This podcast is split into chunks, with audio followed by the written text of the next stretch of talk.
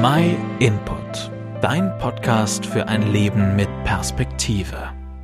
Kennt ihr die Geschichte von Thomas Edison, dem Erfinder der Glühbirne? Eines Tages kam er als kleiner Junge von der Schule nach Hause und gab seiner Mutter eine Mitteilung seiner Lehrerin. Er sagte ihr, die Lehrerin hat gesagt, dass ich nur dir diesen Brief geben darf.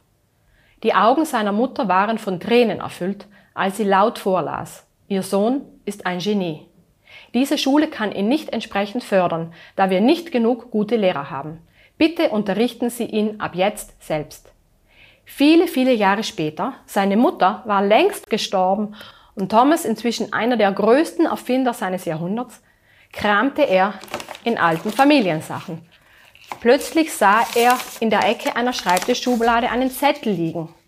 Es war der Brief seiner ehemaligen Lehrerin und er las ihn. In dem Brief stand, Ihr Sohn ist geistig unterbemittelt und wir möchten ihn nicht mehr an unserer Schule unterrichten. Edison weinte daraufhin sehr lange und schrieb in sein Tagebuch, Thomas Edison war ein geistig unterbemitteltes Kind und wurde durch die heroische Tat seiner Mutter zu einem der größten Genies dieses Jahrhunderts. Was wir anderen Menschen sagen, kann für sie von größter Bedeutung sein. Vielleicht verändert es sogar ihr Leben. Worte können ermutigen, aufbauen, trösten und Leben schaffen. Schon ein kleines gutes Wort kann für andere ein richtiger Segen sein. Genauso können wir mit unseren Worten entmutigen, niedermachen, verletzen und verfluchen.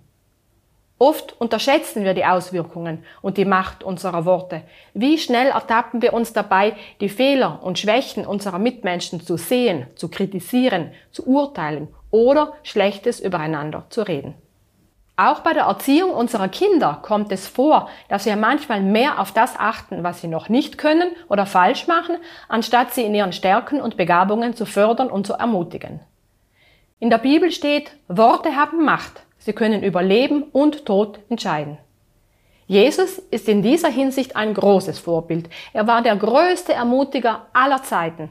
In jedem Menschen sah er Potenzial und holte das Beste aus ihnen heraus. Er liebte jeden Menschen bedingungslos und jeder, der sich von dieser Liebe berühren ließ, veränderte sich zum Positiven.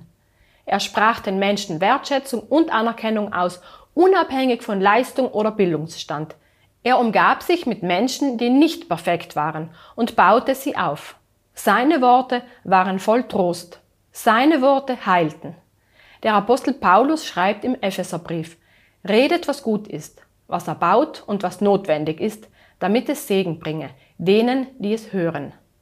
Ermutigende, aufbauende oder tröstende Worte kannst du im Wort Gottes, in der Bibel lesen. Gottes Wort hat Macht und spendet Leben.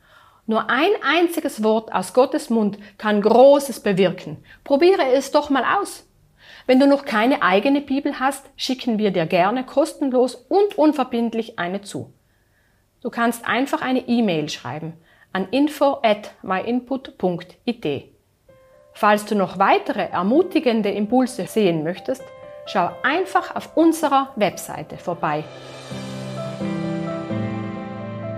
Vielen Dank, dass du dir den My Input Impuls angehört hast. Wenn du mehr wissen willst, geh auf unsere Website myinput.it oder folge uns auf YouTube, Facebook und Instagram.